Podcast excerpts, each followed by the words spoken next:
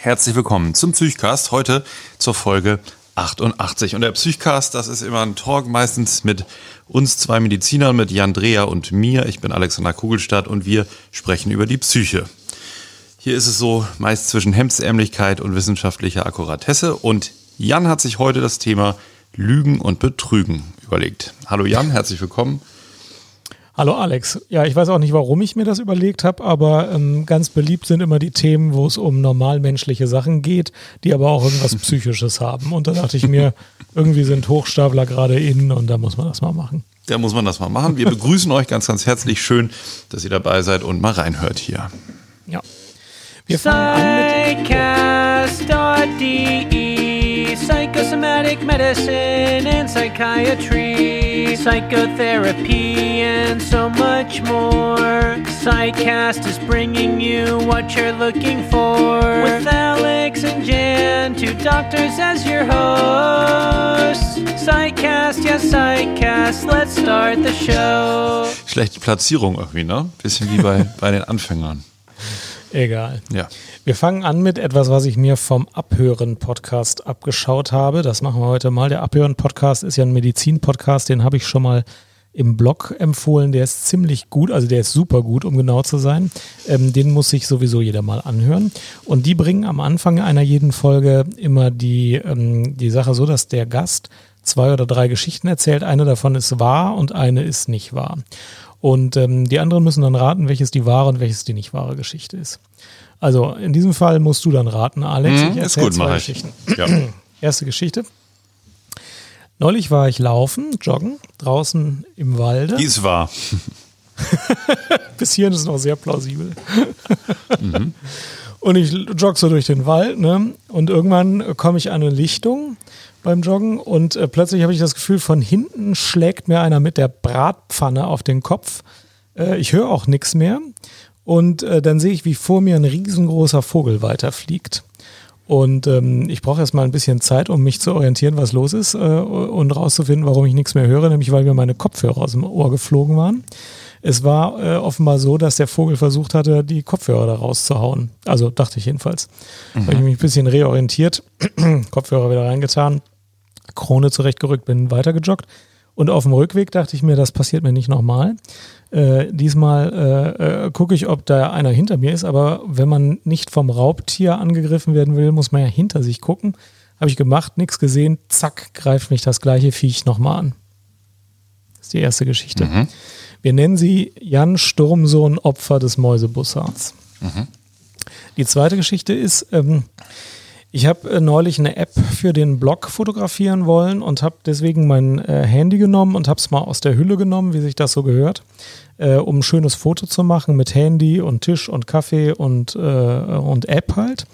Und äh, während ich das da so positioniere, ziemlich am Rand des Tisches, äh, klingelt's Telefon. Ich habe das so schräg gestellt, damit es nicht spiegelt, klingelt's Telefon, ich habe Vibration angehabt, das Handy vibriert sich rasch auf den Boden, fällt runter und zersplittert. Die Geschichte heißt Jan, der Nachtkönig holt sich seine splitternde Beute. Warum haben die so ähm, spezielle Namen, die Geschichten? Ja, damit du nachher sagen kannst, welche richtig ist. Und damit wir die Game of Thrones äh, ähm, äh, Stimmung ein bisschen aufgreifen können. Mhm. Na gut. Na gut. So, du hast jetzt den ganzen Podcast über Zeit, darüber nachzudenken, welche, die Geschichte, welche Geschichte wahr ist. Okay. So, erzähl mal, die Lüge im normalen Leben. Welche Rolle spielt die eigentlich? Also wir fangen mal an. Also wir haben das ein bisschen aufgeteilt in das normale Leben und äh, Lügen, wie sie sich in der Psychotherapie präsentieren. Aber die meisten Sachen, die es irgendwie in der Psychotherapie gibt, gibt es ja auch im normalen Leben. Und ich finde es immer ganz hilfreich, sich erstmal klar zu machen, wie sich ein bestimmtes Element im normalen Leben präsentiert. Deswegen fangen wir mal mit der Lüge im normalen Leben an. Ja, die äh, spielt, glaube ich, eine große Rolle. Erzähl mal. Ja, ich, also ich glaube einfach, dass ähm, so im Alltag, also Lüge, ich, ich weiß nicht, ob Lüge ist immer so ein großes Wort, aber so kleine Unwahrheiten und Unrichtigkeiten kommen, glaube ich, ganz, ganz häufig vor. Immer dann, wenn man irgendwie mit anderen in Kontakt ist und sich unterhält. Ja, es gibt ein weites Spektrum. Im Englischen gibt es den Begriff der White Lies. Das sind die, wo man denkt, dass relativ wenig Schaden entsteht durch die Lüge und wo es einfach für alle angenehmer und geschmeidiger ist, wenn man nicht ganz die Wahrheit sagt, äh, wenn man eigentlich lügt, aber es trotzdem besser ist. Also wenn mich mein Vorgesetzter morgens fragt, wie geht's, sage ich auch gut, völlig unabhängig davon, ob es mir gut geht oder nicht gut geht, weil das ist einfach, wollen alle so. Keiner will, dass ich sage, oh, ich habe Kopfschmerzen. Das will doch keiner wissen. Warum machst du das? Warum sagst du nicht, ja, heute nicht so doll? Ja, weil das sozial üblich ist. Also ich meine, mit Leuten, mhm. mit denen ich halbwegs ein Vertrauensverhältnis habe, kann ich das ja vielleicht machen. Aber wenn ich jetzt irgendwie eine Gruppe von zehn Leuten treffe, beruflich, dann, ja gut, wenn ich die alle lange also was so, machen, aber. Was sozial üblich ist zum Beispiel, ist sozusagen der beste Freund der Lüge, ne? Nämlich? Ja, also das ist sozusagen, das hängt miteinander zusammen. Ach so, also ja, ja. Gibt ja eine, es ist ja üblich, ja. es ist ja eine bestimmte Antwort üblich, nämlich die, ja, danke, es geht mir gut. Mhm. Und diese Antworten, die der durchschnittliche Mensch sozusagen hören möchte in unserem Kulturkreis, das sind sozusagen die, die ja, Freunde der, der Lüge. Also die führen dann dazu, dass diese Antwort häufig, auch wenn sie nicht stimmt, genannt wird. Und die wird gar nicht so als Lüge empfunden, sondern ich habe mich sozial angemessen verhalten. Ja, das hat ja sicher damit zu tun, dass Lüge eben so ein Konstrukt ist. Ne? Und die Frage, ob das da überhaupt schon anfängt. Das meinst du, glaube ich, mit White Lies, oder? Genau, White Lies sind diejenigen, wo es um nicht richtig viel geht, also wo die ja. Wahrheit einfach nur ein bisschen weniger angenehm gewesen wäre, aber jetzt eigentlich keiner Nachteil mhm. hat oder so. Also es geht nicht darum, genau, sich auch einen Vorteil zu beschaffen und ähm, äh, sozusagen die Lüge zum eigenen Vorteil zu benutzen. Genau. Mhm. Und die sind ziemlich weit verbreitet und in diesen Statistiken, die man immer mal lesen kann, wie oft jeder Erwachsene am Tag so lügt, äh, machen die natürlich schon mal einen großen Teil aus ohne dass das so eine große Bedeutung hat. Deswegen gehen wir über die mal irgendwie zügig hinweg und gehen mal weiter. Auch ja, Nochmal ja. eine Frage dazu. Wo hört das denn auf bei dir so? Wo würdest du denn sagen, also das ist okay, ne? Ja, mir geht's gut und einem geht's eigentlich beschissen an dem Tag. Ja. Gibt es ja noch viele andere Höflichkeiten, die, die okay sind, wenn die nicht ganz ernst gemeint sind.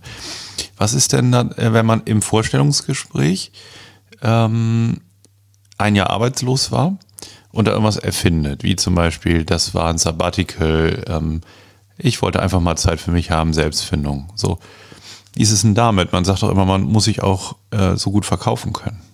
Ja, ich finde, da sind wir in der nächsten Stufe. Das muss ja auch noch nicht eine große strafrechtliche Konsequenz haben oder so, aber wo man wirklich intentional die Unwahrheit sagt und schon klar weiß für sich selbst, ich sage jetzt nicht die Wahrheit, weil ich mir das überlegt habe und ein bestimmtes Ziel verfolge. Zum Beispiel mich in dem Vorstellungsgespräch besser darstellen. Das ist ja ein Ziel. Und ich sage hierfür nicht die Wahrheit. Ich könnte ja auch sagen, ich war einfach arbeitslos, ich habe versucht zu arbeiten, habe nichts gefunden. Das sage ich aber nicht, sondern ich sage, ich habe ein Sabbatical gemacht, ich wollte mal ein bisschen, äh, bisschen mich so allgemein bilden. Ähm, und da finde ich, muss man sich klar machen, dass das Gesunde auch tun und in Abwägung von Nutzen und Risiken oft tun. Also ich glaube, da sind die Persönlichkeiten auch ein bisschen unterschiedlich. Manche machen das fast nie äh, und manche machen das immer dann, wenn sie das Gefühl haben, der Nutzen ist höher als das Risiko entdeckt zu werden und die Konsequenzen, die ich hätte, wenn es entdeckt werden würde. Aber die Kategorie heißt jetzt ähm, bei dem äh, kleinen, bei der kleinen Outline, die ich vor mir habe, Betrüger. Ja, das ist aber eigentlich praktisch Punkt 3 erst. Also ähm, mhm. ähm, eigentlich ist das jetzt Lügen als zielführende Taktik. Ja, okay. Betrüger ist, ist, ähm, ist praktisch die Stufe drüber. Ja, ich habe das nicht richtig geordnet. Also das wäre jetzt Lügen als zielführende Taktik, mhm. dass man äh, selber weiß, dass man lügt, um bestimmtes Ziel zu erreichen. Und das muss nicht immer pathologisch sein. Das ist der Punkt, den ich irgendwie hier versuche zu vermitteln, bevor wir nämlich später auf die Patienten eingehen, die in bestimmten Situationen oder bei bestimmten Krankheitsbildern schon mal lügen. Das muss nicht immer krank sein, will ich, will ich ja yeah. vermitteln. Ähm, auch gesunde lügen manchmal, um eine bestimmte Taktik zu erreichen. Also beim Arzt ja wird gelungen, wie sie, äh, dass sich die Balken biegen. Ne? Das ist ja bekannt. Mm, bei der Frage, ich, wie viel man trinkt, oder was? Ja, so all, bei ja. allen möglichen Dingen und ja. Symptomen, also da würde ich mich jetzt auch gar nicht ausschließen. Das ist ganz oft, sind das ja strategische Antworten, ne? Also zum Beispiel, damit man einfach nicht so schlecht dasteht, wäre jetzt ein, ein Grund. Genau, oder damit man Diagnostik bekommt, wenn man schon weiß, ja. äh, wenn ich jetzt das schon seit fünf Tagen Fieber habe oder so, wird, wird eh dies und jenes passieren. Ähm, also ich glaube, es wird richtig viel gelogen, auch darüber, welche Medikamente äh, genommen werden und welche nicht. Da gibt es auch Studien zu. Mm, Genau, aber da kommen wir gleich zu, sagst du. Ja, und ich glaube, in dem Bereich fällt uns das nur besonders auf, weil wir es da besonders gut erkennen, wenn es dann mal so der Fall ist, zumindest im Nachhinein. Ich glaube, das ist in ganz vielen Bereichen so. Also ähm, neulich habe ich gehört, dass jemand die Polizei angelogen hat. Seine äh, Teenager-Tochter war weg und die wussten, dass die eigentlich was mit einer Freundin geplant hatte aber irgendwie meldete sie sich nicht und die waren alle nicht so richtig erreichbar und dann haben die der Polizei das extra nicht gesagt, äh, damit die Polizei auch richtig sucht. Also ja, sowas, genau. Das ist so, ich weiß halt, was der andere tut, wenn ich die Wahrheit sage und ich will das vermeiden. Ja. Ähm, da fällt es uns auf. Der, die Polizei sagt sich wahrscheinlich, also wir bei der Polizei werden besonders oft angelogen, weil die Leute halt verhindern wollen, dass gegen sie ermittelt wird und erreichen wollen, dass in eine bestimmte Richtung ermittelt wird und so.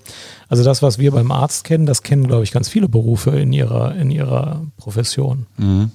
Ja, und da finde ich, also bei dieser Polizeigeschichte, ähm, muss ich sagen, ich bin jetzt noch nicht so alt, aber ich mache ziemlich ähm, gute Erfahrungen eigentlich äh, mit der Wahrheit, genau wie sie ist. ja. Ich auch. ich glaube, je älter man wird, desto mhm. eher, äh, also wenn man nicht eine bestimmte Persönlichkeitsstruktur hat, äh, neigt man dazu, äh, gleich mit der Wahrheit anzufangen. Mhm. Und die ganzen Umwege, die man sonst ähm, gehen könnte, weil man kurzfristig denkt, das ist besser, also sich die gleich zu ersparen. In den meisten professionellen Beziehungen, wie beispielsweise beim Arzt, ist es auch objektiv in der Regel einfacher und besser und schneller, wenn man gleich mit der Wahrheit um die Ecke kommt. Zum Beispiel, wie viel man trinkt, das ist dem Arzt ja auch völlig wurscht. Der will die Wahrheit wissen, damit er die richtigen Medikamente anordnen kann. Der will gar nicht, dass einer gut dasteht, indem er eine zu geringe Trinkmenge angibt. Mhm. Oder Anästhesisten berichten ja immer wieder, dass sie Schwierigkeiten haben, Narkosen durchzuführen wenn Junkies nicht angeben, wie viel Opiate oder andere Drogen sie normalerweise so konsumieren. Das ist dem Anästhesisten total, also dem ist es sehr wichtig, dass man die richtige Menge angibt, aber der denkt nicht schlecht über einen, wenn man da halt eine höhere Menge angibt ähm, oder die, die wahre Menge angibt. Das interessiert ihn gar nicht so. Mhm. Ja. Naja, und dann gibt es als dritte Steigerungsform praktisch den Betrüger, der das äh, nicht so macht, wie es so wir alle so hin und wieder machen, sondern der daraus praktisch einen Erwerb macht und der wirklich einem anderen schadet und die Menge an Schaden, die er den anderen anrichtet, gerne in Geld gemessen als seinen eigenen Nutzen dann verbucht der also ähm, im Sinne einer kriminellen Handlung, Betrug ist ja auch ein strafrechtlich relevantes Delikt, andere ähm, äh, also um Geld betrügt und das dann selber bekommt oder um andere Vorteile betrügt und das selber bekommt.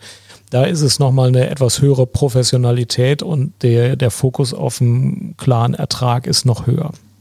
Aber es ist auch keine Krankheit. Was sagtest du eben mit Strafbarkeit? Kannst du das Naja, Betrug erklären? ist ja auch eine Straftat. Betrug, ja, okay. Mhm. Ja. Und das heißt, das ist einfach eine etwas höhere Dimension noch. Auch das gibt es im gesunden Leben.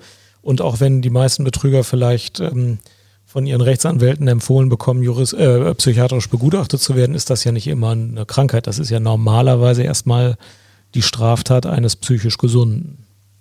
Mhm.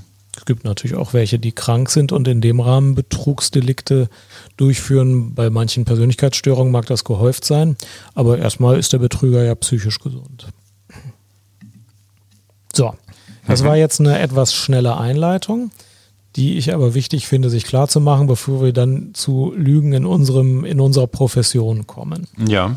Haben wir denn manchmal oder in bestimmten Situationen häufiger mit Lügen zu tun, Alex? Wie sieht das aus? Ja, da äh, gehe ich fest von aus und ähm, halte das auch für sehr, sehr normal. Ja. Erzähl mal.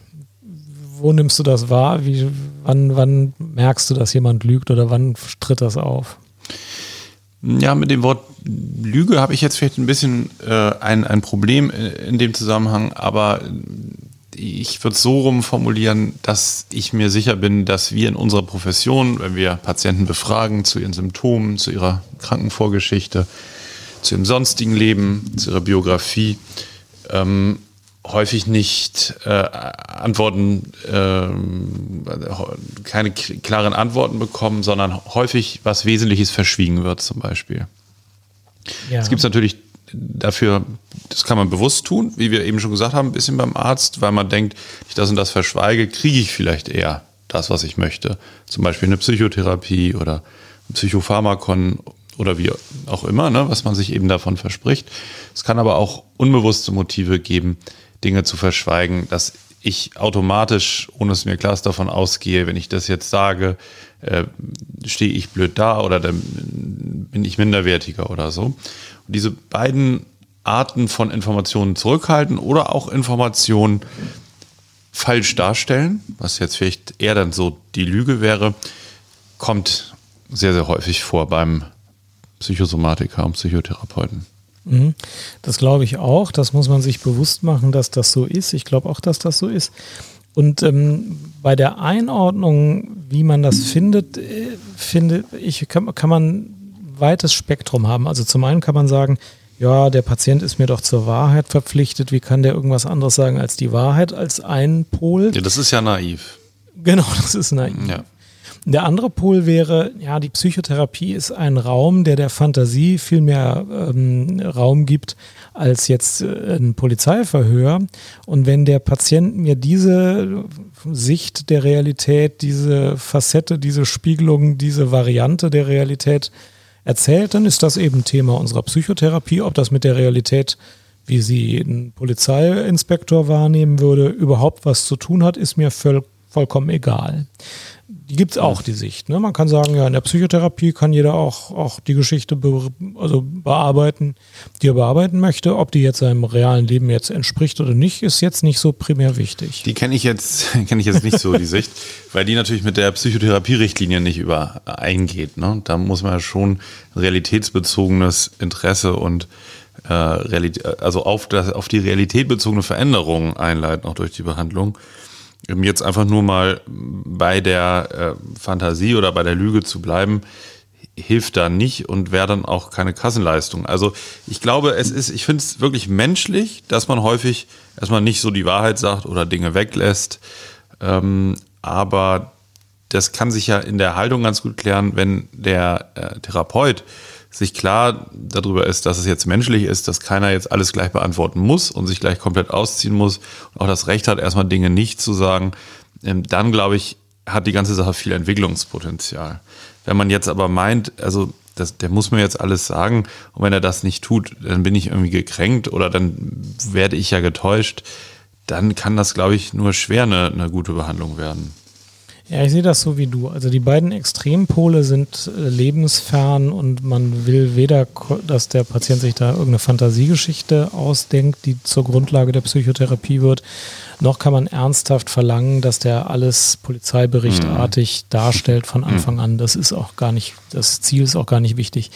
Man ist irgendwo weiter an, dem, an der Wahrheit als an der Erfindung, aber man ist auch nicht ganz auf Seiten der reinen Wahrheit, weil manches zurückgehalten wird und manches vielleicht auch ein bisschen ähm, intensiver dargestellt wird, als es tatsächlich war. Und manchmal auch die Fantasie übernimmt, äh, auch wenn der Patient das gar nicht bewusst macht, aber das kann es natürlich bei bestimmten Erkrankungen auch geben.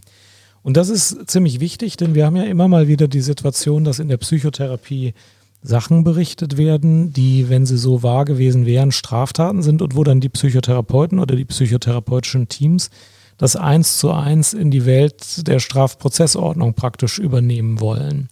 Ähm, und das Wer nochmal bitte? naja, also zum Beispiel, wenn jetzt ein Patient sagt, äh, ich bin von meinem Vater immer wieder sexuell misshandelt oder vergewaltigt worden oder so. Ja? Mhm ähm, dann stellt sich der Psychotherapeut äh, schnell die Frage, okay, der Patient zeigt das nicht an, aber muss ich das nicht anzeigen? Mhm. Und ähm, da muss man, da muss man dann äh, eine Barriere, eine gedankliche Barriere aufbauen. Mhm. Da gibt es ja mehrere, also erstmal die Schweigepflicht und die, die, die, mhm. die Pflicht, sich da nicht in Dinge einzumischen, die äh, in, in der Hand des Patienten liegen oder der Patientin liegen mhm. müssen. Aber es gibt noch eine Barriere, nämlich dass das äh, unterschiedliche Räume sind, in denen mit Wahrheit auch ein bisschen unterschiedlich umgegangen werden darf oder muss, ja. finde ich. Mhm. Ähm, und das muss man sich bewusst machen. Also ja. ich, ich, ich kenne das Problem, das gibt es auch in der Realität immer wieder, dass in der Psychotherapie nicht alles, was gesagt wird, so gemeint ist, wie es äh, im Polizeipräsidium gemeint werden müsste. Ja, ja, finde ich auch. Ich finde übrigens, mir fällt so auf, das Thema fand ich spannend, diesen Themenvorschlag. Ne? Diese, dieses Wort Lüge hat aber irgendwie, wenn ich irgendwie psychotherapeutisch arbeite ne, oder auch mit Kollegen spreche, Supervision, Intervision, wenn wir über Fälle besprechen, das ist gar keine Dimension, weil Lüge hat ja auch noch diesen moralischen Anteil, ne, dass ich dann sozusagen, dass die Unwahrheit gesprochen wird und dass das zu verurteilen ist. Mhm. Und ähm, das ist ja immer, wenn man sozusagen so moralisch urteilt über so etwas, ist ja immer sehr schlecht eigentlich im Bereich von Psychotherapie, ne? weil wir wollen ja möglichst nah an die Wahrheit kommen im Sinne von, was den Patienten beschäftigt und was sein reales Problem ist. Und ähm, ich finde wirklich mit Lügen, Lüge trifft es da nicht so ganz. Auch wenn, wie, wie du schon richtig sagst, ganz anders Dinge thematisiert werden oder mh, wahrgenommen werden, geäußert werden, als jetzt auf dem Polizeirevier. Ja, wir haben andere Begriffe. Also wir haben einmal die Simulation als Begriff in der Medizin, wenn jemand zum Beispiel ein Rentenbegehren hat und Beschwerden darstellt, die er gar nicht hat, was selten ist, aber dann nennen wir mhm. das Simulation und das ist schon moralisch irgendwie weniger gewertet als Lügen und Betrügen. Obwohl, ja. ja. Und dann haben wir die Aggravation, das heißt, jemand hat milde Beschwerden und sagt, er, hat, er hätte starke Beschwerden beispielsweise. Die Aggravation, das kennt man auch aus der Psychiatrie und Psychotherapie und äh, Psychosomatik. Das sind Begriffe, die wir häufig verwenden. Ne? Mhm, genau, und dann gibt es noch das leichteste, die Verdeutlichungstendenz. Beschwerden, die wirklich da sind ne? und die ja. eben besonders deutlich vorgetragen werden oder vorgebracht werden. Das ist aber ein, ein nicht so absichtlicher Prozess. Ja, also, hm, genau. Ja. Und die noch eine Schwelle drunter praktisch, wenn ja. ich in der Psychi äh, Psychotherapie eine Auswahl treffe von Dingen, die ich erzähle und äh, andere Dinge auswähle, die ich nicht erzähle. Mhm. Das, womit wir am häufigsten zu tun haben, haben wir da eigentlich auch einen Begriff für oder wie könnte man das umschreiben? Du, wie, das habe ich, ich habe nicht naja, ganz verstanden. Wenn, zum Beispiel ein Patient jetzt einen Teil seines Erlebens berichtet, weil er glaubt, das möchte er jetzt in der Psychotherapie äh, explizit besprechen, und einen anderen Teil, der vielleicht der Vollständigkeit halber dazugehören würde, den lässt er ein bisschen zurück, so eine, so eine Gewichtung von ja. Sachen, die dann am Schluss ein Bild der Wahrheit machen, aber vielleicht eben auch ein verzerrtes Bild. Ja. Gibt es dafür einen Begriff eigentlich? Hm Naja, also du, du, meinst sozusagen das vorgebrachte Material, ne? Also das, mhm. was. Mh, hm, muss ich kurz überlegen, fällt mir vielleicht noch was ein. Kennst ja. du da einen Begriff? Nee, ich kenne auch keinen. Mhm. Ich weiß nur, dass wir immer ein bisschen so tun, als äh, hätten wir Polizei berichtet. Tatsächlich haben wir aber vorgebrachtes Material und das kann sich und darf sich mhm. auch unterscheiden. Ja. Und wenn ich das einmal weiß und akzeptiert habe, kann ich damit äh, gelassener und besser umgehen und fühle mich auch nicht vom Patienten hintergangen, wenn dann später noch was anderes dazu kommt. Das gehört alles irgendwie zur Dynamik, die, die, die es halt geben darf, finde ich. Hm. Ich glaube, was, um, um das so ein bisschen zu verstehen, ähm, wie das in, im therapeutischen Prozess funktioniert, äh, muss man sich wirklich klar machen, dass diese eben diese Frage Moral oder du hast mich hintergangen, du hast mich belogen, für Psychotherapeuten im optimalen Fall eben keine Rolle spielt. Also das ist nicht das Entscheidende. Wenn ein Patient nach 40 Sitzungen sagt, übrigens, ne, was ich noch nicht erzählt habe, ähm, ich habe auch eine Bulimie. Ich mhm. erbreche, ich erbreche jeden Tag. So. Dann könnte man ja vielleicht im Alltag sagen, ja, super. Jetzt doktern wir hier irgendwie 40 Stunden an, an irgendeiner Sache rum. Hm. Und jetzt ist das eigentlich die Wahrheit sozusagen. Also, du hast mich angelogen, lieber Patient. Ne? Mhm. Das funktioniert so nicht. Und das hat ja damit zu tun, dass wir von der Theorie her eben wissen, dass das ähm, äh, normal ist und menschlich ist und das erstmal nicht unbedingt pathologisch ist, dass man nicht einem Fremden gleich alles erzählt, ohne eine gefestigte Beziehung zu haben, ne? sondern dass sozusagen der Angstreflex, wenn ich jetzt das und das und das auch noch sage, dann sagt er vielleicht, ja, dann kann ich sie nicht behandeln, dann müssen sie ins Krankenhaus und dass dieses, dass er das vermeiden möchte und dass das aber auch menschlich ist und dass wir zwar so privat häufig hoffen oder uns, uns wünschen, dass wir immer ähm, die Wahrheit von nahestehenden Menschen erfahren, aber ja, dass wir eben versuchen, da so ehrlich zu sein im therapeutischen Kontext, dass wir wissen, dass es das ganz, ganz oft eben nicht gibt. Ja, typische Beispiele sind äh, jetzt bei Patienten, wenn man eine Depression hat und gleichzeitig viel Alkohol trinkt, vielleicht auch um die Symptome der Depression zu bekämpfen, dann kann man als Patient geneigt sein, den Alkoholkonsum mal ein bisschen herunterzuspielen, weil der Arzt sonst denken könnte, ach, der ist, hat sowieso nur ein Alkoholproblem, dessen depressive Symptomatik nehme ich gar nicht ernst. Ich klassifiziere den erstmal als alkoholabhängig. Ähm, das ist ein nachvollziehbarer Grund und äh, das tritt auch immer wieder auf, dass Patienten dann den Alkoholkonsum ähm, reduziert darstellen, um nicht in die falsche Schublade zu kommen, vermeintlich. Was dazu führen kann, dass man zu wenig entzugslindernde Medikamente gibt, wobei man das dann meistens schnell merkt. Ähm, aber das wäre so ein typisches Beispiel dafür. Und äh, ich kann es auch nachvollziehen. mhm. Wobei man es nicht tun sollte. Ne? Also man könnte dem Arzt ruhig vertrauen, dass er einen nicht in die falsche Schublade tut, aber das, das wäre so ein Beispiel. Ja. Ja, und ansonsten ist die Lüge halt ganz, ganz häufig verwendet, meiner Meinung nach im äh, Kontakt zu Ärzten und Kontakt zu Psychotherapeuten, um die Beziehung nicht zu gefährden. Ne? Dass wirklich ähm, da äh, Vorstellungen eine Rolle spielen, wenn ich das und das jetzt sage, äh, dann äh, wird mir nicht mehr so geholfen oder wendet sich derjenige ab oder ist eben nicht mehr so zugewandt. Und das hat ja häufig auch mit Vorerfahrungen zu tun und dann gewöhnt man sich eben an und häufig ist das halt gar nicht so ein sehr bewusster Prozess, ne? ich möchte den, denjenigen jetzt manipulieren, sondern ja, man entwickelt so einen Filter, was eben so ins eigene Selbstbild passt und wie man das darstellt und das andere lässt man dann eben lieber weg. Mhm. Ja. Naja, und dann gibt es eben noch die Erkrankungen, wo es gar nicht so der bewussten Kontrolle der Patientin oder des Patienten unterliegt, sondern wo tatsächlich die Wahrnehmung krankheitsbedingt so verzerrt ist, dass äh, Sachen erzählt werden, die objektiv nicht der, der Wahrheit entsprechen, aber eben jetzt im Erleben so dastehen, als wären sie die Wahrheit. Und ähm, Gerichtspsychiater gehen davon aus, dass das bei der Borderline-Erkrankung häufiger der Fall ist dass es bestimmte Persönlichkeitsstörungen gibt, bei denen das häufiger der Fall ist.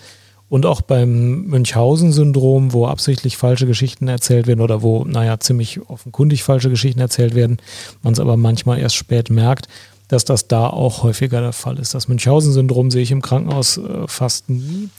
Aber mit Borderline-Patienten und Patienten mit bestimmten Persönlichkeitsstörungen äh, haben wir ja viel zu tun.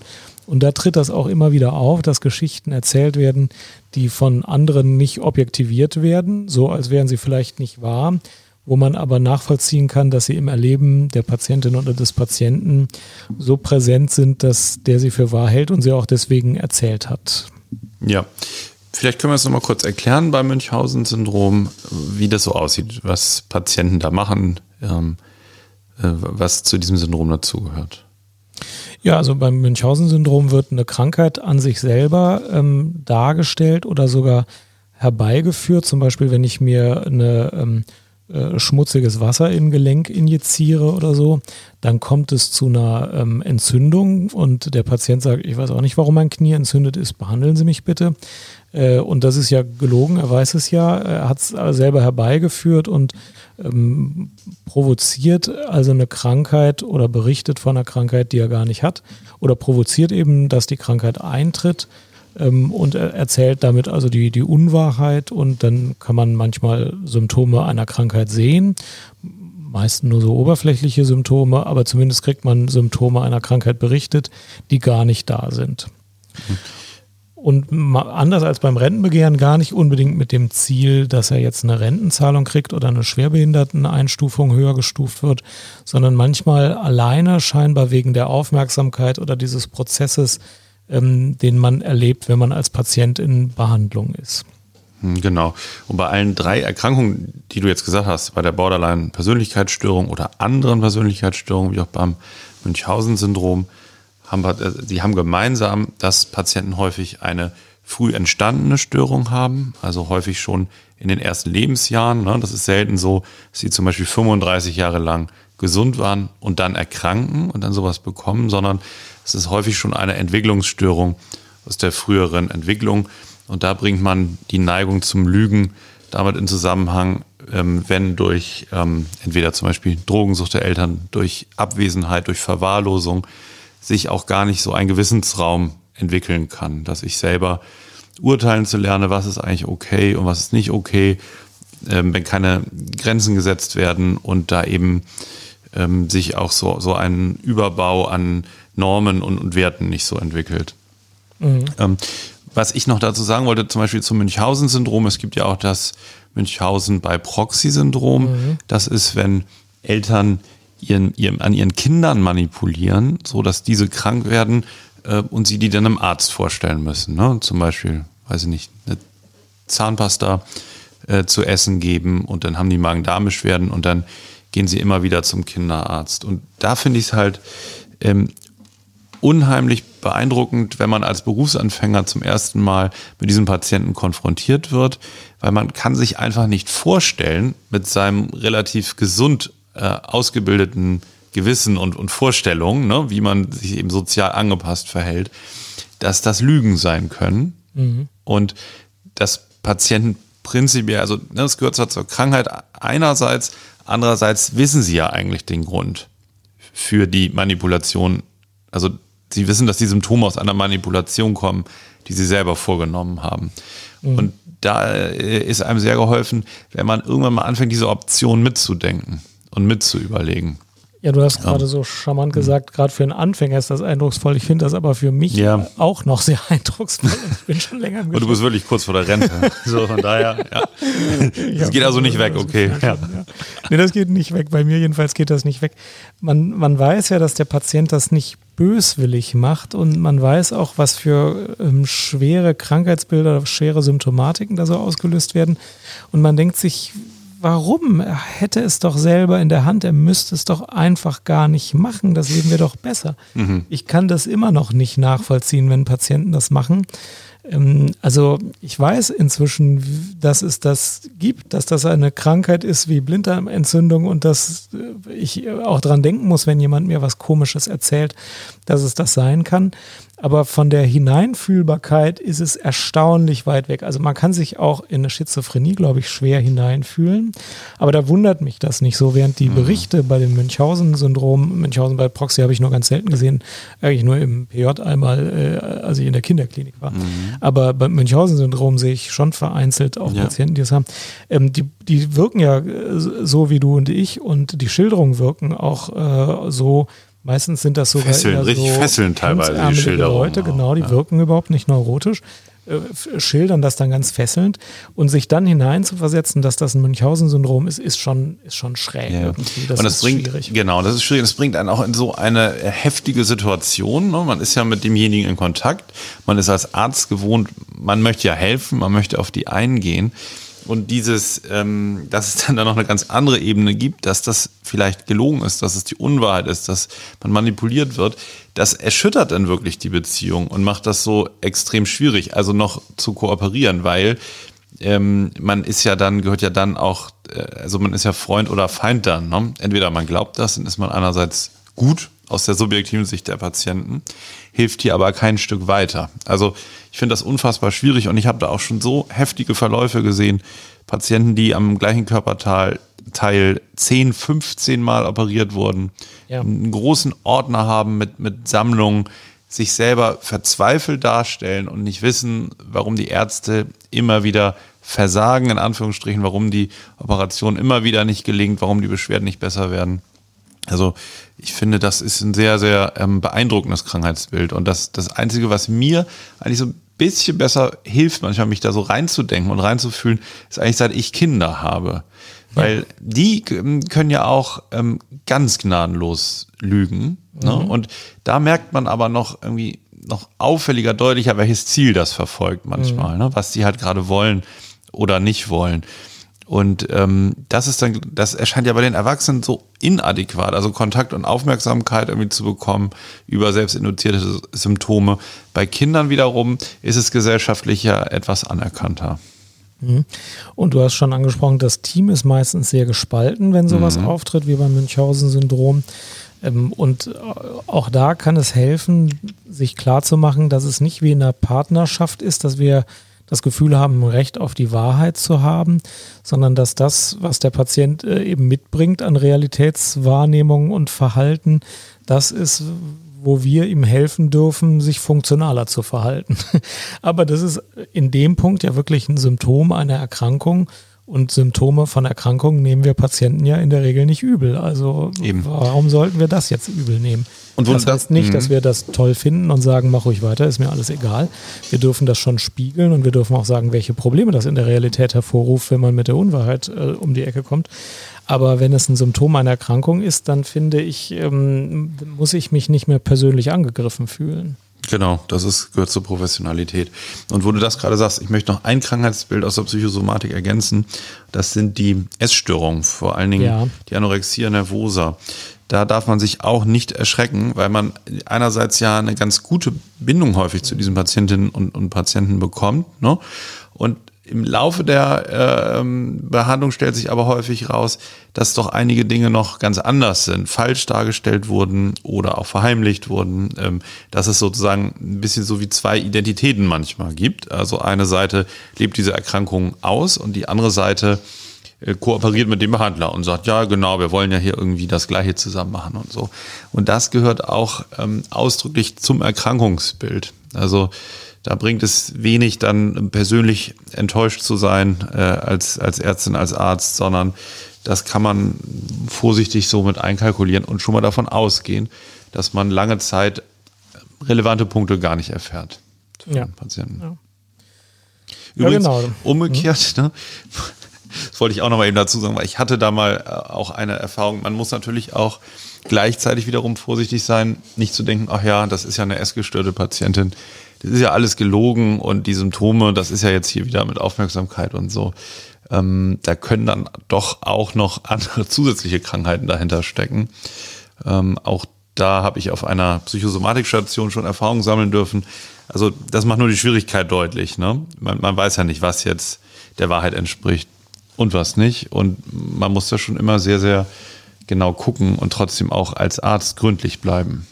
Ja, das ist die eine Dimension, die es komplizierter macht. Mhm. Eine zweite Dimension ist, auch Patienten, die wegen einer Persönlichkeitsstörung in Behandlung sind, sind für bestimmte Rahmenbedingungen der Behandlung schon zur Wahrheit verpflichtet und können auch noch zusätzlich lügen, so wie es andere Menschen tun, die jetzt keine Krankheit haben. Ja. Also zum Beispiel, wenn ich wegen einer Depression in Behandlung komme und die Spielregel lautet, man darf auf der Station nicht Alkohol trinken, ähm, dann kann es sehr wohl sein, dass ich ihn, wenn der Patient dann doch trinkt, äh, da irgendwie doch ernst nehmen muss und sagen muss, das hätten Sie mir schon ehrlich sagen müssen und äh, das hätten Sie mir auch sagen können. Das ist nicht von Ihrer Krankheit äh, verursacht, sondern hier haben Sie einfach Lügen als zielführende Taktik eingesetzt, um nicht entlassen zu werden. Ich gebe Ihnen jetzt eine Verwarnung, beim nächsten Mal entlasse ich Sie auch. Also man darf natürlich jetzt auch nicht niedrigere äh, Ansprüche an Patienten stellen, als an Nicht-Patienten in den Bereichen, wo die Patienten das schon in der Hand haben und verantwortlich für ihr Verhalten sind. Ne, Das muss man auch so sehen.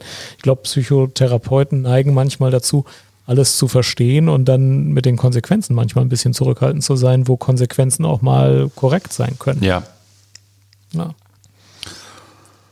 So ist es. Wollen wir die Gut. Geschichte auflösen. Ja, ich überlege ehrlich gesagt die ganze Zeit. Ich Also konnte pass mich auf, kaum auf die Sendung konzentrieren. Nicht sagen. leid. Nicht ja, sagen. Nee, ich sag's auch noch nicht. Ich Nee. fordere dich nur auf, dich festzulegen, welche Geschichte es war und welches erfunden und warum glaubst du, dass die, die du für wahr hältst, die äh, wahre ist und warum glaubst du, dass die, die du für erfunden hältst, die erfunden ist? Woran hast du versucht, das zu unterscheiden? Ja. Also ich bin nach Wahrscheinlichkeit gegangen. Die erste Ja. Geschichte, soweit ich die mitbekommen habe, die schien mir relativ haarsträubend. Also dass ein Vogel sich so nah an dich ran. Das war so ein Vogel, ne? Ja, Dass er sich so nah an dich rantraut, kann ich mir nicht vorstellen. Dann habe ich überlegt, ob du Earpods drin ha hattest. Hattest du die drin? ja ich mache jetzt keine weiteren Angaben. Die Geschichte Ja, ja, ist okay. jetzt schon auf dem Tisch. Du musst dich Ja. mit den Informationen, die du hast, jetzt Ja, dass, entscheiden. dass der Vogel, dass er dich dann zweimal angreift, dass er überhaupt so weit runterkommt. Und ähm, hm. dann drehen die beiden Geschichten sich ja um Apple-Geräte. Mm, Und zersplittertes Display traue ich dir eigentlich auch nicht zu.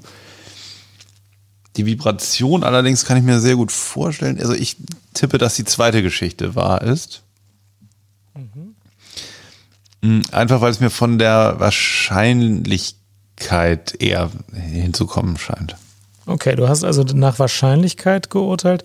Hat Detailgrad oder Art der Präsentation dich irgendwie beeinflusst? Also, du kennst mich jetzt ja schon seit Ja. 24 Jahren Ja, gefühlt. konnte ich da irgendwas oder war es einfach rein die Wahrscheinlichkeit? Nein, da warst du natürlich der sachliche Profi, der einem hier alles auftischen kann. Ganz klar. Da halte ich dich ja auch für kompetent in dem Punkt. Gut, dann kommt jetzt die Auflösung. Ja. Wahr ist die Geschichte mit dem Vogel. Der hat mich wirklich zweimal angegriffen. Es war ein Mäusebussard. Ich habe jetzt inzwischen nachgelesen. Ja. Also zwischen Anfang Juni und Anfang Juli schlüpfen da die Jungtiere und die Mäusebussarde halten Jogger und Radfahrer für große Vögel und greifen die an. Und äh, das Tier hat mich wirklich äh, mit den Krallen erwischt. Ich habe große Kratzspuren auf dem Hinterkopf und äh, am Ohr und habe aus dem Ohr geblutet und war tatsächlich Nein, verletzt. Jan, das, das stimmt nicht. Dann hättest du mich gleich angerufen, das hättest du mir erzählt. Das ist das Doch, eine. das ist wahr. Und das andere ist, Jan, weißt du, warum die Geschichte nicht stimmt? Weil ich dich für so raffiniert halte, dass du jetzt den großen Clou landest, indem du jetzt hier die große Lüge Ich kann dir die ne? Beweisfotos schicken. Die Mäusebussard-Geschichte ist die wahre. Ich, Dann poste will die mal nicht, bitte auf Twitter. Nee, ich kann die nicht öffentlich posten, weil das triggert ja selbst mich. Ich blute da richtig. Ich kann dir die aber schicken, die ist wahr. Während, äh, Wann war denn das, Jan? Nicht, das war letzte Woche ähm, Das ich Freitag. nicht. Ja. Gibt's doch gar nicht. Habe ich im Internet gegoogelt. Mäusebussarde greifen immer wieder Jogger und Radfahrer an in der Zeit zwischen Anfang Juni. Das Kann mir nicht passieren. Im, im, Ju- Im Mai gehe ich nicht joggen. Ich dachte noch, das Ja. Viech hätte den äh, Earpod für eine Maus gehalten, weil der auch weiß ist. Ähm, Aber- für- da hat- als wenn du eine Maus im Ohr hast und der Schwanz guckt dann nur so raus, Ja, der Mäuseschwanz. genau. Oder die ja, Das Nase. dachte ich. Ja, das dachte ich. Ja, aber das ist nicht so, die greifen halt schnelle Jogger Aber- und Radfahrer an und man soll einen Stock hochhalten, weil die Mäusebussarde immer den, den höchsten Punkt angreifen und man soll äh, eigentlich nur Schrittgeschwindigkeit geben, Übrigens- wenn man weiß, dass da der Horst ist. Jan, wo du das gerade sagst, was ich mir zutraue, ne? Ja. wenn ich irgendwas Dringendes lügen muss, ne? Ja. und ich finde eine Ausrede und ich, ich erzähle die ein paar Mal die Lüge und ich stelle mir die dann vor und so. Ne? Mhm. Ich glaube ja, das können, glaube ich, viele, und da wollte ich dich mal fragen, ob du das auch könntest, dass du selber man fast glaubst, dass die wahr ist, die Geschichte. Total, dass du dich das- selber, ja. also, Das- Ich also, weiß dass dich natürlich, selber so man versucht, beeinflusst. Ja. Hm? Ich Ja. weiß ja, wie man versucht, gut zu lügen. Gute Ja, Lügen äh, sind nah an der Realität. Also Ja. man erzählt eine Geschichte, die erstmal mit der Wahrheit anfängt und nimmt dann so eine Abbiegung. Dann baut man ein Maß an Details ein, wo der Zuhörer denkt, das kann der sich nicht ausgedacht haben, weil bestimmte zufällige Beobachtungen, die man so einstreut, wenn die dazukommen, denkt der Zuhörer eher, dass das die Wahrheit ist. Wenn man die Äh, und- Details dann die echten einstreut ne, und den, Ja. den, den, die Ja. Aussage aber verändert. Die ist echte gelogen. Details ne, einbauen, ne. aber der entscheidende Punkt ist eben gerade knapp falsch, genau. Ja, ich, ich weiß das dann schon noch so, aber ja, ich kann mir vorstellen, dass man nach der fünften Erzählung sich denkt, ja, hätte auch so sein können. Also, Ja, genau. Ja. ja. Manchmal finde ich es auch ganz gut, gar nicht bösartig zu lügen, um Ziele zu erreichen, aber wenn ich eine, eine Story erzähle, die ich erlebt habe, ne? ich Mhm. lege gerne manchmal noch eine Schippe drauf, um das noch deutlicher zu illustrieren zum Beispiel. Mhm. Ne, Meine Frau, die sagt da manchmal schon, ach Quatsch, so schlimm war das jetzt nicht, oder? Ne? Oder so, so deutlich hat der und der das dann gar nicht gesagt. Also doch, aber das ist mir dann wichtig, um, ähm, das ist dann auch nicht gelogen, aber irgendwie schon auch in der, in dem Ausmaß. Aber das sind dann so, ja, um die, um die Dramaturgie nochmal weiter zu verbessern. Das ist doch legitim, oder? Ja, das Jan, ist warum die Verdeutlichungstendenz. Ja. Ja, genau, genau. Das, Das ist die die Verdeut- Verdeutlichungstendenz, ja. Ja, das, das macht man schon mal. Da erwischt man Das sich man auch schon mal, manchmal ja. bei und denkt sich, hätte ich meiner Frau das jetzt so deutlich erzählen müssen oder hätte ich es auch sagen können, dass ich, äh, dass ich es Ja. ein bisschen milder erlebt habe. Ach, das macht dann Aber aber, das- auch Spaß. das macht man. ja. Du kannst kurz bestätigen, dass du auf deinem Handy die Beweisfotos jetzt von mir geschickt bekommen hast und dass die, dass die Sturmsohn Opfer des Mäusebussards Geschichte stimmt. ja, schick mal rüber. Ja, sind, sind geschickt. Oder, äh, ah, ja, ja, die sind da, die habe ich mir alle angesehen jetzt. Ja, ja, beeindruckend, beeindruckende Fotos. War das echt? Oh, hier sind es wirklich. Ja. Ja. Ich guck mal, weil die werden eben geladen hier nebenbei. Ähm, Warum, wie, wie hast du dir denn die zweite Geschichte ausgedacht? Die war ja nun gelogen. Naja, wie du ja das erst Foto machst, und das hast du, glaube ich, gemacht nach deinem eigenen Rezept nah an der Realität. Du hast wirklich mal so ein Foto gemacht, stimmt's? Ähm, naja, früher war das Vibrieren des iPhones so, dass sich das iPhone selber durch Vibrieren auf den Boden äh, vibrieren konnte. Und dann hat Apple die Vibrationsfrequenz geändert, dass sich das iPhone nicht mehr durch Vibrieren selber vom Nachttisch vibrieren kann. Aber im letzten Urlaub hatte ich einen schrägen Nachttisch. Ja gut, ich war in Italien, der Nachttisch war schräg. Und da hat sich das iPhone noch vom Nachttisch runter vibrieren können. Ich hatte aber ein Case dran und das äh, iPhone hat keinen Schaden genommen. Das heißt, die Sache hätte passiert sein können, ist es aber nicht. Und das kann der Zuhörer nicht unterscheiden. Nee, das können wir nicht unterscheiden. Chance. Da Ja. kann man wirklich nur nach Wahrscheinlichkeit vorgehen oder so. Jan, jetzt sehe ich die schlimm aus, Fotos. ne? Das ist ja grauenhaft. Ja, ich kriege ja selber Zustände. Die Vögel von Hitchcock ist ja wirklich ein Kinder, Kindermärchen dagegen, ne? So. Wenn ich dann äh, äh, erzähle, ich bin hier gerade dann abgerutscht auf Posten, das war irgendwie alles ein großer Fehler und, und das wollte ich ja gar nicht machen. Ne? Würdest du mir das glauben? Das würde ich dir äh, nicht glauben, weil du ein alter Vollprofi bist, ein alter Hase. Und wie gehst du damit um, wenn, wenn dir jemand so eine, so eine kleine ähm, erlogene Geschichte erzählt ne? und du die nicht Erstmal glaubst? weiß ich von vornherein, ich kann es einfach nicht wissen. Also selbst diese komische Bussard-Geschichte kann ja stimmen, obwohl sie super unwahrscheinlich ist. Ist nämlich sehr selten. Die Vögel machen meistens nur Scheinangriffe, heißt es im Internet. Ich habe einen Fall gefunden, wo einer wirklich verletzt war. Ich bin jetzt der zweite, den ich kenne. Ist halt super selten. Deswegen habe ich die auch ausgesucht, weil nach der Wahrscheinlichkeit ist die einfach viel seltener als eine Display-Geschichte. Aber man kann es nicht wissen. Weder bei häufigen noch bei seltenen Ereignissen, weder bei Ja. normalen noch bei haarsträubenden. Man kann nicht wissen, ob sie wahr sind. Das ist für mich nicht schlimm. Ich bin da ganz demütig. Ich bin ja zum Glück kein Strafrichter. Ist, glaube ich, ein interessanter Job. Aber ähm, ich bin oft froh, keiner zu sein. Ich kann es einfach oft nicht wissen. Und ohne Zeugenaussagen kann ich sehr wenig wissen. Für mich ist das meistens okay. Aber ich muss mir schon klar machen, ich weiß es meistens nicht. Ja, aber manchmal hilft das auch. Ne? Das äh, entspannt dann auch so ein bisschen. Ähm, ja, aber es, es, also es ist echt schwierig. Ähm, ein Beispiel, ne? ist schon ein bisschen her. Ich habe neulich irgendwie einen Reifenwechsel gehabt beim Auto. Das Auto hatte irgendwie seit zehn Jahren noch nie irgendeine Schraube oder, ähm, oder einen Nagel im Reifen. Ne? Und neulich bin ich von der Werkstatt runtergefahren und höre dann klick, klick, klick, klick, klick. Weißt du, dieses, ja, ähm, ja dieses Geräusch. Ich bin zurückgefahren in die Werkstatt, habe gesagt, habe das Auto eben abgeholt. Ähm, da scheint was drin zu sein. Dann habe ich auch gesehen, dann die Schraube, haben sich angeguckt, ja.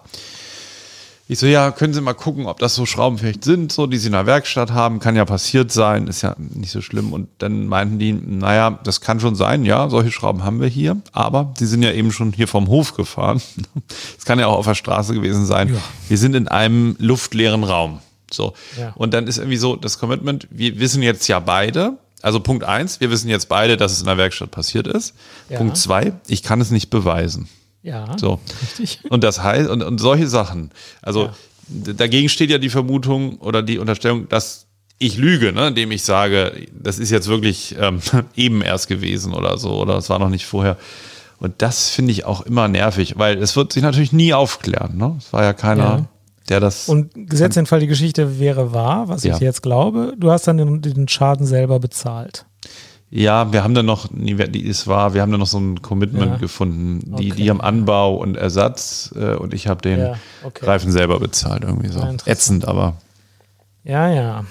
Aber man lebt ganz überwiegend in dieser Welt. Die Illusion, man hätte nur mit der Wahrheit zu tun und alles sei irgendwie klar Genau. und von Videokameras beobachtet worden, die ist zum Glück äh, eine reine Illusion, Illusion, und eine Dystopie. Ich will nie, dass das so wird. Nee, aber was nochmal, also ich, ich finde nochmal so interessant, die Wahrheit alleine, wenn man meint, die zu kennen oder wenn die so plausibel ist, die bringt einem eigentlich gar nichts, wenn man sie nicht beweisen kann. Richtig. Ja. Das kommt auch noch dazu. Mhm. Ja. So, also ich hoffe, wir haben die, das Vertrauen in, in die Wahrhaftigkeit der ganzen Wahrnehmung der Welt ein bisschen erschüttert. Das ist gut so, denn ähm, das ist alles eine Illusion. Ja, jetzt fallen mir natürlich noch, pessimistisch. nee, gar nicht, aber mir fallen auch so Themen ein, es gibt ja viel so äh, Betrügersachen auch, ne? wie, wie zum Beispiel alte Leute um ihr Geld betrogen werden Ja. und so. Ähm, gibt es manchmal Dokus drüber im Fernsehen, so verschiedene Tricks, Enkeltrick, ne? wo sich Ja. jemand im Namen des Enkelkindes meldet und schnell Geld leihen will. Ah, mir macht das immer schlechte Laune. Ich, ich finde das irgendwie, ähm, ich finde das echt schlimm. Das ist auch schlimm, das soll auch hoch bestraft werden und man muss Ja. sich klar machen, dass es immer wieder Leute gibt, die sowas machen. Ähm, vielleicht ist eine Wachsamkeit dafür ganz hilfreich, dass man manchmal nicht in die Falle tippt und nur Ja. manchmal in die Falle tippt. Wenn wir die heute so ein bisschen äh, mit der Folge nochmal in die Welt setzen, würde mir das schon helfen. Fände ich gut. Ja. Und ich fände es gut, wenn, wenn der Patient was erzählt, was die anderen nicht für die Wahrheit halten, man erstens demütig bleibt und man nicht weiß, was jetzt die Wahrheit ist. Und zweitens, wenn es dann doch mal ein Krankheitssymptom ist, gibt es ja oft, dass man sich nicht persönlich angegriffen fühlt und deswegen diese Verurteilung sich erspart, sondern es einfach mal zur Kenntnis nimmt. Ich halte es nicht für die Wahrheit. Ja, das ist dann so. Ja. Juti. Ja, ich habe eine passende Fundsache genau dazu. Ja. Und zwar habe ich einen unfassbar guten Podcast gehört neulich. Aha. Der heißt Faking Hitler. Der ist vom Stern herausgegeben worden. Den gibt es bei iTunes. Der war auch sehr, sehr weit oben in den Charts. Der arbeitet die ähm, gefälschten Hitler-Tagebücher heraus. Den Skandal ja. um die gefälschten Hitler-Tagebücher, über die der Stern 1983 berichtet hat. Und das ist eine Geschichte von dem Journalisten Gerd Heidemann, das war damals ein Sternjournalist, und dem Fälscher Konrad Kujau. Der war Antiquitätenhändler und hat sich so auf so Nazi-Zeugs spezialisiert. Der hat da ein großes Geschäft drin gesehen, irgendwann selber die Hitler, angeblichen Hitler-Tagebücher zu schreiben und die dem Journalisten Gerd Heidemann äh, dann zur Verfügung zu stellen, der die für den Stern angekauft hat und publizieren wollte in dem Blatt. Und das auch getan hat. Es kam mhm. erst hinterher raus, dass es Fälschungen waren. Und da, wer sich, wer sich mit dem Thema Lüge beschäftigt, ist mit diesen zehn Folgen, a 30 Minuten, ganz wunderbar bedient, weil es ist wirklich wie ein Krimi, wie der spannendste Thriller überhaupt, weil der hat die Telefongespräche aufgenommen, als die damals sich immer geeinigt haben über die Beschaffung der, ich glaube ich, insgesamt 43 gefälschten Hitler-Tagebücher. Und der Kujau, der Fälscher, der konnte lügen, wo die herkommen, wo er die herbekommt, wie die aus der DDR ausgeführt werden und warum das noch nicht, äh, noch nicht vor Ort ist, warum man noch warten muss. In Wirklichkeit schrieb er die dann in seiner Fälscherwerkstatt. Und das ist so dreist und das ist so spannend zu hören, wenn man jetzt weiß, dass es gelogen ist. Ne? Und es mhm. ist auch so auffällig, dass der Journalist Gerd Heidemann ähm, nicht, äh, ähm, nicht skeptisch wurde, als er das gehört hat. Er wurde immer hingehalten. Die Bücher sind noch nicht da, dann kamen wieder zwei, da musste er wieder vier Wochen warten. Das ist eigentlich so unplausibel. Aber der Heidemann wollte daran glauben, der wollte diese Geschichte bringen. Ne? Die hatten zusammen so ein Interesse an dieser ganzen Sache, auch ein großes finanzielles Interesse. Und wirklich zum Thema Lügen weißt du danach echt, was alles gehen kann. Also der Podcast ist eine absolute Empfehlung kriegt das Siegel hier Psychcast ähm, highly recommended.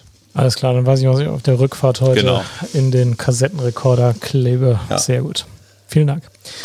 Ähm, meine Fundsache der Woche ist das Grundrechte-Quartett. Äh, das ist auch super. Wir tun den Link in die Show Notes, keine finanziellen Interessen.